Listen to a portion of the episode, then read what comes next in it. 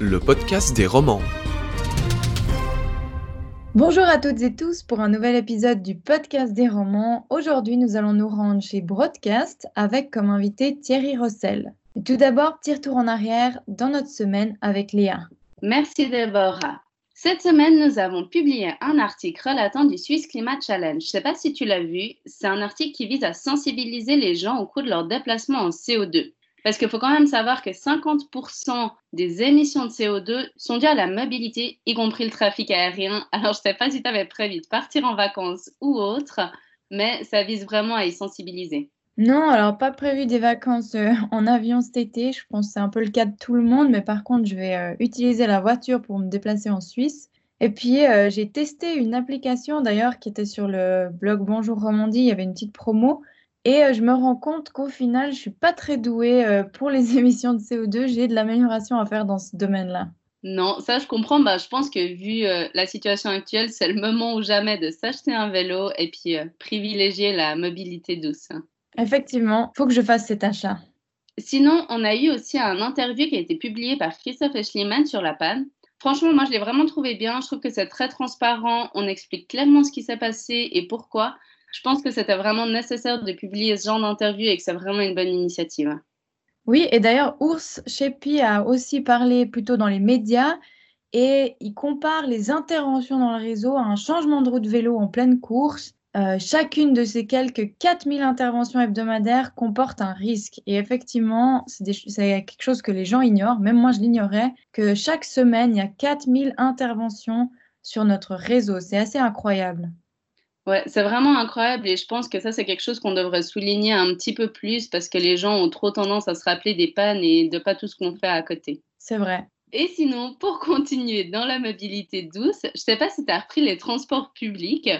Le port du masque, il n'est pas obligatoire, mais il est quand même vivement conseillé. Et dans notre blog Bonjour Romandie, on a proposé un tuto. Oui, d'ailleurs, je vous recommande d'aller le voir et même de vous faire votre masque parce que justement, on peut gentiment retourner dans les bureaux. Enfin, gentiment, c'est-à-dire 25% du personnel peut retourner dans les bureaux. Et puis, si vous y allez en transport public, c'est quand même très recommandé de vous munir d'un masque et de désinfectant pour éviter ben, de vous faire contaminer par votre voisin dans les trains qui pourraient être bondés.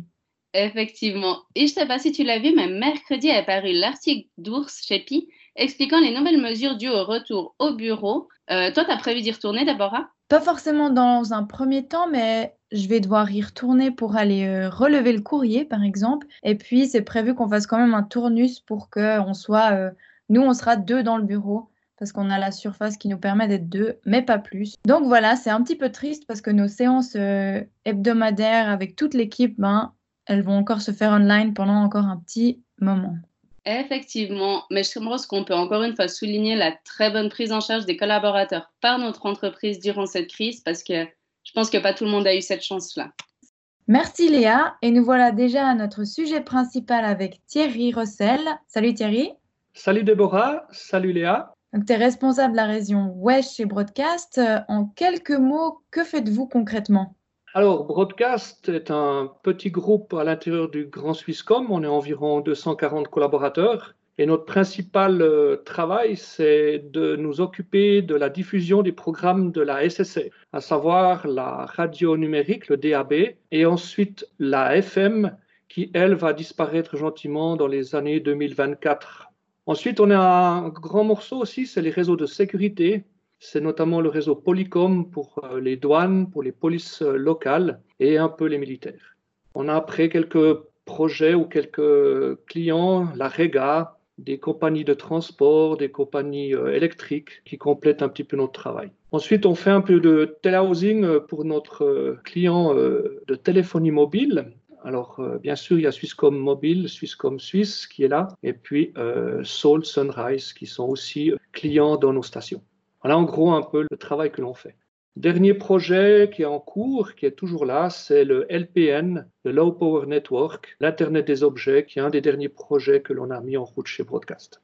Super. Et puis, euh, dans ton travail, qu'est-ce qui a réellement changé euh, avec cette arrivée du coronavirus avant le mois de mars? Ben voilà, d'habitude, je roulais beaucoup au niveau de la Suisse romande. Je fais plus ou moins 50 000 km par année. Et là, tout d'un coup, ben, je suis resté euh, ici, au Mont-Cornu, ou un peu à la maison aussi. Mais comme le réseau est un petit peu meilleur au Mont-Cornu, donc je me déplace plutôt au Mont-Cornu. C'est à peu près 10 minutes de ma maison. Donc, ce qui a beaucoup changé, ben, c'est ben, l'absence de contact avec euh, mes collègues, notamment euh, lors de séances, meetings à Berne ou, d'autres régions de la Suisse romande, notamment à Lausanne aussi. Hein. on se voit aussi ensemble par Skype depuis quelques temps.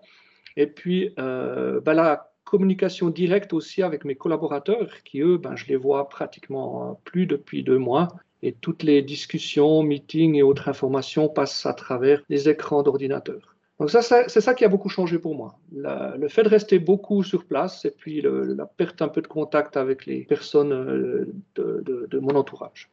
Puis tu mentionnais le DAB avant. Est-ce que tu peux nous dire un petit mot euh, sur ce sujet? Alors le DAB, donc c'est le pendant de la FM, mais version numérique. Donc la FM euh, qui va euh, être arrêtée par la plupart euh, des opérateurs, à savoir la SSR et les radios locales, pour des questions technologiques. Hein. Donc vous savez que la FM, on a un programme par fréquence. Avec le DAB, on a une fréquence et on a environ une dizaine de programmes distribués ce qui permettait de permettre à plus de programmes radio d'être diffusés sous la C'est une des raisons notamment pourquoi la, la, FM va disparaître pour libérer les fréquences. Ensuite, cette, euh, technologie, ben, elle va gentiment euh, prendre de l'essor, hein, donc, et la FM va être arrêtée en 2024. Donc aujourd'hui, on est en train de compléter le réseau DAB. On a un projet de 30 émetteurs cette année ça a commencé un petit peu en fin d'année passée. On a 30 émetteurs pour la SSR à mettre en service. On a une dizaine d'émetteurs pour Romandie Média, qui est le deuxième layer en Suisse romande, pour combler, entre guillemets, les trous qui existent encore un petit peu au niveau de la, diffusion du DAB. Et c'est un peu le, travail. Alors, Lié au Covid, bien sûr, on a eu quelques retards dans le sens que les communes ont arrêté de travailler, les projets, les demandes de permis de construire ont été euh, suspendues. Il y a eu un peu aussi la 5G qui nous a un petit peu pénalisé aussi quand on a eu quelques projets liés avec notamment Swisscom Suisse où on a posé la 5G et du DAB en même temps. On a dû à un moment donné retirer le permis et mettre que le DAB pour pouvoir euh, avancer avec le DAB. Vu que la 5G, on sait, elle sera encore un petit peu bloquée euh, quelque temps. voilà, le DAB se développe et puis on, on espère avec euh, les planifications, les nouveaux émetteurs, qu'en 2022, comme ça, on sera complètement prêt avec la même couverture que l'AFM, ce qui fait que quand le client va avoir l'obligation, parce qu'à un moment donné, l'AFM va s'arrêter, quand il devra commuter, acheter un nouvel appareil, qu'il ne voit pas de différence entre l'AFM et le DAB. Ce serait pas bon, commercialement parlant, de quelque part d'enclencher un DAB euh, portable chez soi puis de ne pas avoir de signal. Donc ça, c'est vraiment l'objectif à atteindre pour 2022. Ok, et puis euh, tu as une autre casquette dans un comité en Suisse romande pour la tour plein ciel du Mont Pèlerin. Elle devait fêter ses 25 ans cette semaine. Est-ce que la fête, elle a été repoussée? Alors oui, on avait prévu cette fête euh, au mois de mai, mi-mai, et puis ben voilà, avec toutes les problématiques liées au Covid-19, on a dû reporter cette euh, fête. Donc, on l'a prévu de la faire en 2021. Donc, on fêtera nos 26 ans. Et mhm. puis, euh, le programme, ben, il est prévu, le programme est préparé. On va le, réactiver l'année prochaine. Donc, cette fête, représentait quelque part euh, un anniversaire. C'est un petit historique de, de ce plein ciel. En 1974, quand euh, les PTT de l'époque avaient acheté le terrain au VCP, alors le VCP, c'est la compagnie Vevey Chardonne Montpellerin, c'était ce funiculaire qui montait depuis Vevey, qui a été euh, intégré maintenant au MOB, le Montreux Oberland, avait demandé parce qu'ils étaient propriétaires de ces terrains, avait demandé au PT de l'époque de créer une activité touristique euh, lors de la construction du Mont Pèlerin actuel.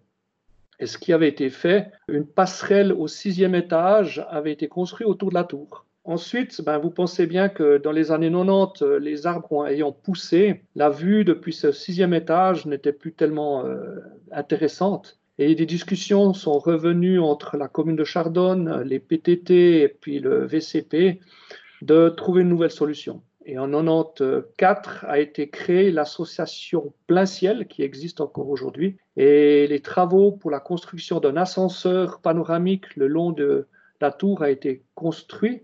Et l'inauguration a lieu en juin 95. Ce qui fait qu'en 2015, on a fêté les 20 ans. Et cette année, on voulait fêter les 25 ans en y ajoutant l'inauguration du nouvel ascenseur, parce qu'on a complètement assaini toute la partie euh, mécanique, tout ce qui bouge, les moteurs, les portes, les câbles. Reste juste la structure et la nacelle. Tout le reste a été mis à neuf. Et on voulait profiter de ces 25 ans pour faire cette inauguration. Donc on le fera ça l'année prochaine. Super, ben on se réjouit déjà euh, d'y être. Exactement, on, va, on, vous attendait pour faire un petit reportage à cette occasion. Ben, on vous attend l'année prochaine pour faire le même petit reportage. Quoi. On sera là, on sera là. Merci beaucoup Thierry. Petit rappel pour les personnes qui auraient manqué notre podcast la semaine passée, vous pouvez vous y abonner désormais sur toutes les plateformes de streaming telles que Spotify, Apple Podcast en recherchant GCR Podcast FR. Nous arrivons déjà à la fin, ou presque, Régis va nous parler du déconfinement. Est-ce qu'il est trop rapide? Il est trop lent? Quel est son point de vue justement euh, sur ce déconfinement? Régis, à toi la parole. Je ne pense pas avoir euh, autorité ni légitimité pour juger le travail du Conseil fédéral. Mais comme tout un chacun, j'ai un avis. Euh, je crois que depuis le début de cette crise sanitaire, la gestion qu'on a faite le Conseil fédéral a été marquée par un maître mot, la prudence. Une prudence qui a permis évidemment de protéger la population, mais qui a aussi servi de moyen de contrôle de la situation dans l'optique des décisions que devaient prendre les autorités. Le tout, faut-il le rappeler, dans, un contexte empreint d'incertitude et sans cesse ébranlé par des pressions venant de toutes parts, d'où peut-être quelques flous à certains moments dans la communication, mais c'était vraiment du vol à vue tout n'a donc certainement pas été absolument parfait, mais de toute manière, ce qui est juste pour l'un ne sera pas forcément juste pour un autre. Et n'oublions pas que cette situation inédite n'a pas été vécue de la même manière si l'on vit à Locarno, à Alsdorf ou à Genève.